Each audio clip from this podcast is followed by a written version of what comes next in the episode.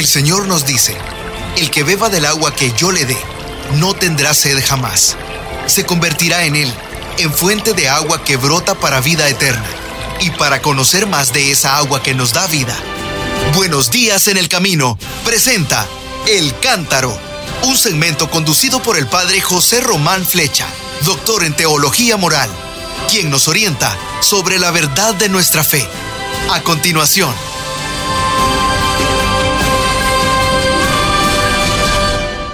Mis queridos hermanos, soy el padre José Román Flecha, sacerdote de la diócesis de León en España. Y les estoy hablando todavía desde el hermosísimo monasterio de Montserrat. Aquí unas rocas a más de 800 metros de altura sobre el nivel del mar, hoy con una jornada fresquita y lluviosa. Pero como decía hace un momento, tengo que pedirles excusas porque les dije que iba a hablar de las obras de misericordia todavía, pero inmediatamente me di cuenta, no, pero si es que te has olvidado el calendario. Este domingo, este domingo será el Domingo Mundial de la Propagación de la Fe, que en España lo llamamos el Domund, desde que yo era un niño, Domund, Domingo Mundial. Y en otros países como mi querido Chile lo llaman el DUM, el Domingo Universal de Misiones. Y no sé, en el país de usted, ¿cómo se llama? ¿Jornada misional? Pues puede ser. Bueno, ¿y cuándo ha nacido este día y esta jornada? Pues fíjese, la, creó una, una jovencita, una tal Paulina Yaricot. Eso lo aprendí bastante pronto. Cuando estaba en el seminario, recuerdo que un día como hoy, yo estaba en nuestro pupitre escolar, en el salón de estudio, y estaba haciendo unos dibujitos que se parecían estampillas de correos, que dibujaban una figura o un misionero o un habitante de África, un habitante de Asia, y debajo yo ponía Domu, jornada misional, ayuda a las misiones, algo así. Y pasó un profesor junto a mí, me dijo, ¿qué estás haciendo? Dije, estoy preparando estos, papelitos, estas estampillas para el Día del Domo. Y me dijo, la propagación de la fe, la propagación de las misiones en este momento, lo que necesita es que tú estudies. Así que deja eso y ponte a estudiar. Muchas gracias, profesor. Tenía usted toda la razón. la mejor cosa para colaborar yo con la obra misionera de la Iglesia en aquel momento era estudiar. Pero por entonces ya me explicaron que la obra mundial de las misiones había sido creada por Pauline Jaricot, Paulina Jaricot, una jovencita no religiosa, no monjita, una laica de 23 años de la ciudad de Lyon que estaba preocupada por, por la transmisión de la fe y por las misiones y empezó a crear unos grupos de oración y de recogida también de ayudas, de dinero. Bueno, al principio hizo grupos de 10 personas, muy poco se reunían ya 100 personas, muy poco después 1000 personas, con un responsable en cada nivel. Ni siquiera había pasado un año de aquella iniciativa, de aquella jovencita. ¿Qué creen? Cuando el Papa Pío VII, el año 1825, ya la había reconocido aquella obra y el rey de Francia la tomaba bajo su protección, entregándoles para comenzar un donativo de 4.000 francos en aquel momento. En 1822, cuando empezó Paulina Yaricot, recogió 22.915 francos, casi 23.000, en el año 22, 1822. En el año 1838, que son, ¿cuánto? 16 años más tarde, ya recogió 1.343.000 francos para las misiones. Y dos años más tarde, en 1840, recogió 2 millones y medio. ¿Qué les parece? Pero lo que es más importante es que de esos 2 millones y medio, casi la mitad fueron recogidos ya fuera de Francia. ¿Qué quiere decir? que en 16, 18 años se había logrado el milagro de que aquella obra de las misiones, reconocida ya por el Papa y por el Rey de Francia, se había hecho universal. Qué impresionante. Bueno, pues aquella chiquilla, aquella jovencita, dentro de poco, si usted no la conocía, se va a hacer mucho más famosa. ¿Por qué? Porque el próximo día 22 del 5 del 22, el 22 de mayo de 2022, en la ciudad de Lyon, en Francia, Paulina Jaricot será proclamada beata. ¿Qué le parece? La fundadora de la primera obra misional. O sea, que se puede, ¿eh?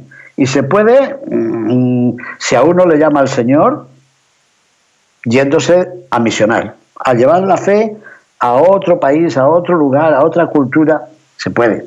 Se puede orar incesantemente, también desde hoy. Se puede orar por las misiones y por los misioneros.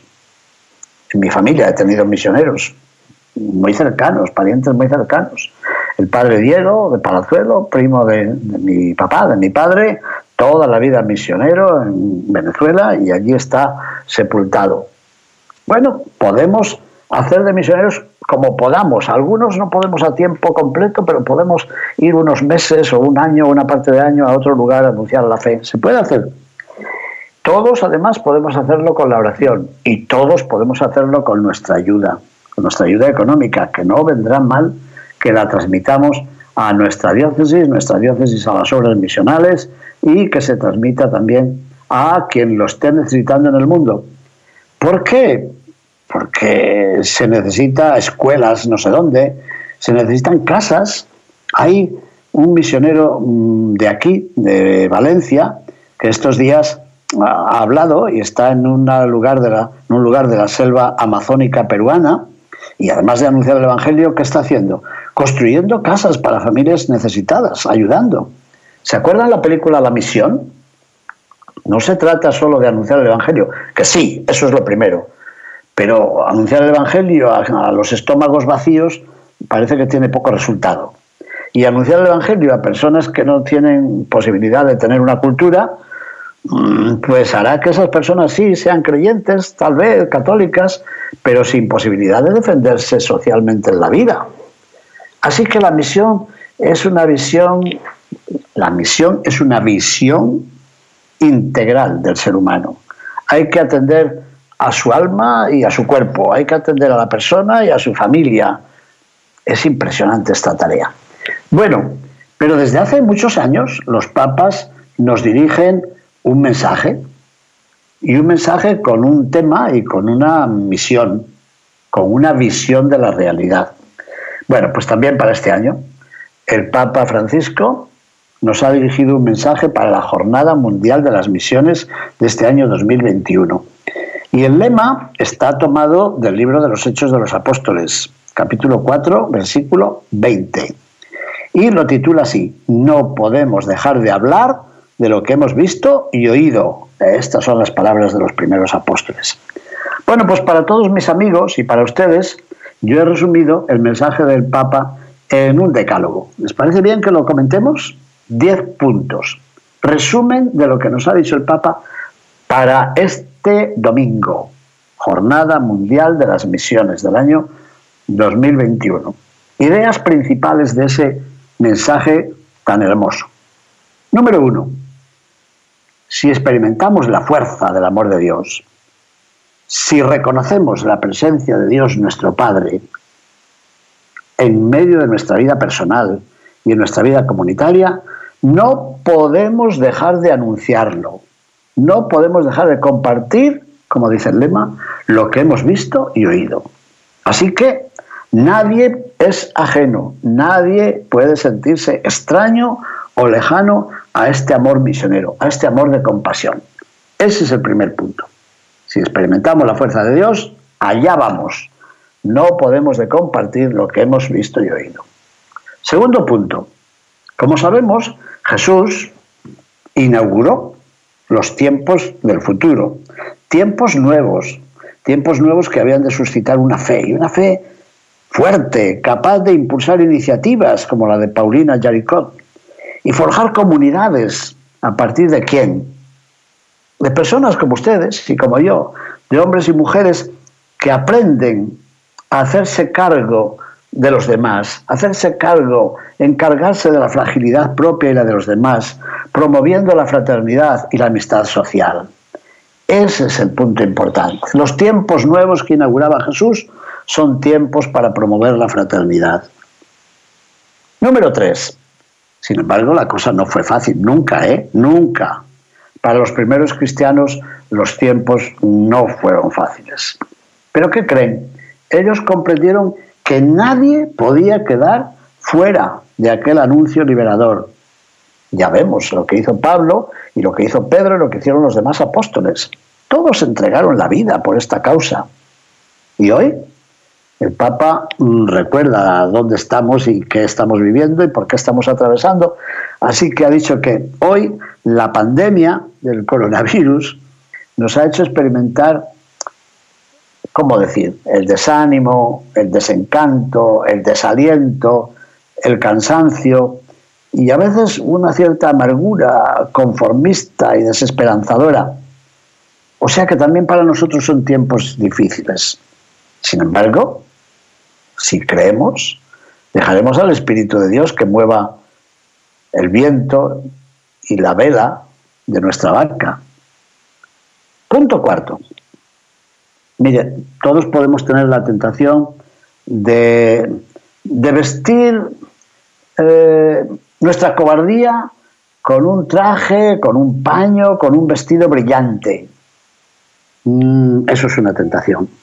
La tentación de enmascarar, la tentación de justificar la indiferencia, de justificar la apatía, diciendo, no, es que no puedo, además estoy enfermo, estamos cerrados y como estamos en tiempos de pandemia y como somos ridiculizados y perseguidos. No, no, no, eso todo son tentaciones. Ante todo eso, es muy urgente la misión. Y una misión que es, riman las palabras, ¿verdad? La misión de la compasión. ¿Les gusta? la misión de la compasión. Una misión y una compasión capaces de hacer que, la necesaria distancia, la distancia que hemos tenido unos de otros, ¿verdad? En las iglesias y en los, los supermercados, en todas partes. No, pues a pesar de la necesaria distancia, hay que promover el encuentro, hacer de nuestra vida un lugar de encuentro, de cuidado, de promoción, de cercanía, de compasión. Por ahí empieza también la gran misión. Es un punto que me gusta mucho y así nos lo ha explicado el Papa. Número 5. Llegamos a la mitad porque son 10 puntos, es un decálogo. El punto quinto nos dice que los cristianos no podemos reservarnos el mensaje del Señor para nosotros mismos. No. Nos anunciaron el Evangelio hace cuánto? En mi diócesis de León, quizá hace 18 o 19 siglos, ya en el siglo II había cristianos en nuestra tierra. En el país donde usted está, seguramente hace ahora 500 años, medio milenio, cinco siglos, que llegaron misioneros europeos, la mayor parte españoles, aunque algunos no lo quieran reconocer y digan que iban allí intentando dominar. Bueno, cosas de esas, ¿eh? Esas críticas que se hacen de vez en cuando. Pero si nos llevaron a Cristo, si llegaron Motorinía o Fray Bernardino de Sagún, de mi propia tierra, y aprendieron el lenguaje de los nativos y procuraron escribir catecismos y hasta con dibujitos, ¿eh? como ahora, para facilitar la catequesis en las lenguas nativas. ¿Cuántas cosas hicieron? Yo no puedo reservarme a Jesucristo porque nos lo trajeron hace 18 siglos. Y usted no puede reservarse a Jesucristo porque se lo llevaron hace 500 años. No. Así lo dice el Papa. No podemos reservar al Señor para nosotros mismos. Y ahí nos dirige la frase que es el lema de la jornada de este año. No podemos dejar de hablar de lo que hemos visto y oído. ¿Se acuerdan dónde estaba? En el libro de los Hechos de los Apóstoles, capítulo 4, versículo 20.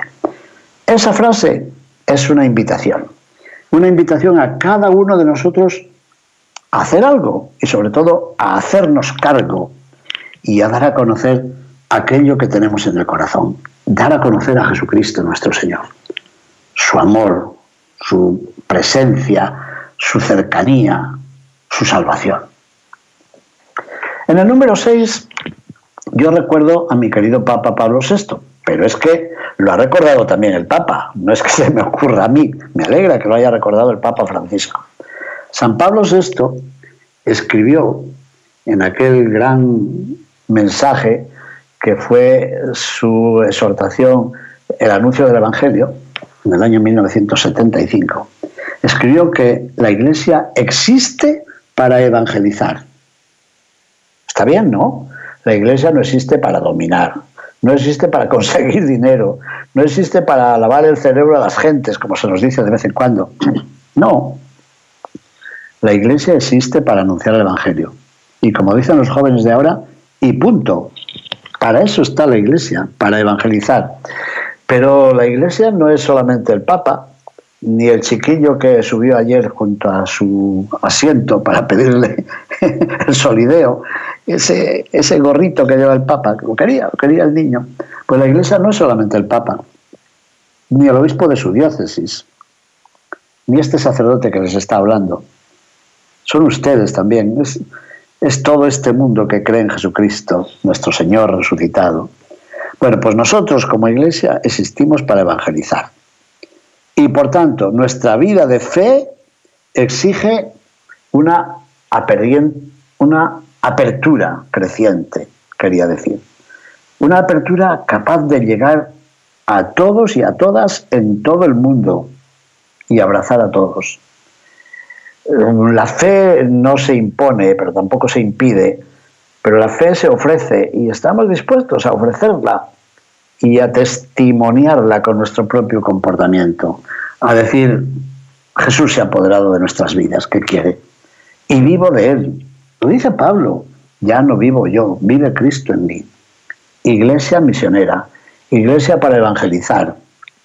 ¿Se apunta usted a este grupo? ¿Se anota? Iglesia misionera, que somos nosotros. Esto era el número 6, en el cual un papa recordaba a otro. El Papa Francisco recordaba a Pablo VI. Bueno, número 7. En esta jornada misional, esta jornada mundial de las misiones, que vamos a celebrar este domingo y que estamos ya preparándola, claro, tenemos que recordar, recordar a quienes han dejado su tierra, han dejado su familia, han dejado sus hogares. ¿Para qué? Pues porque les gustaba la aventura, porque les gustaba la selva, porque querían ver monitos y changuitos por allá. No, no, no, no, no, El misionero no es un explorador, no es un aventurero. Han dejado su tierra, su familia, sus hogares, para que el Evangelio llegue a todas partes. Para que la buena noticia de Jesús pueda alcanzar rápidamente, sin demora, como dice el Papa Francisco, sin miedo, alcanzar todos esos rincones de pueblos y ciudades donde tantas vidas se encuentran sedientas de bendición. Bueno, el Papa dice pueblos y ciudades, pero el padre segundo Llorente, natural de mi propia diócesis de León, no se fue de misionero a pueblos y ciudades. ¿A dónde se fue? A las orillas del Yukon. ¿Y eso dónde está? En Alaska. Y allá vivió 40 años con los esquimales.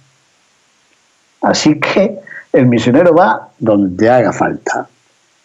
Seguramente habrá ciudades y pueblos, pero siempre hay gente. Les cuento una pequeña anécdota. En uno de mis viajes a China, concelebré la misa con un sacerdote que había sido alumno mío y él presidía la misa, pero me pidió que yo predicara. Claro, yo predicaba en español, en castellano, y él traducía al chino. Pero al final de la misa me dijo, acércate ahí adelante al comulgatorio, porque hay unas personas que quieren que les des la bendición. Bajé del altar, me acerqué a dar la bendición a las cuatro personas que había. ¿Qué creen? Inmediatamente vinieron 400 personas a que les diera la bendición y a tocarme y lloraban. Y a mí se me salieron unas lágrimas que para qué. Y luego le pregunté al padre, ¿qué pasó? Dijo, te lo digo ahora, pero no te lo había dicho antes.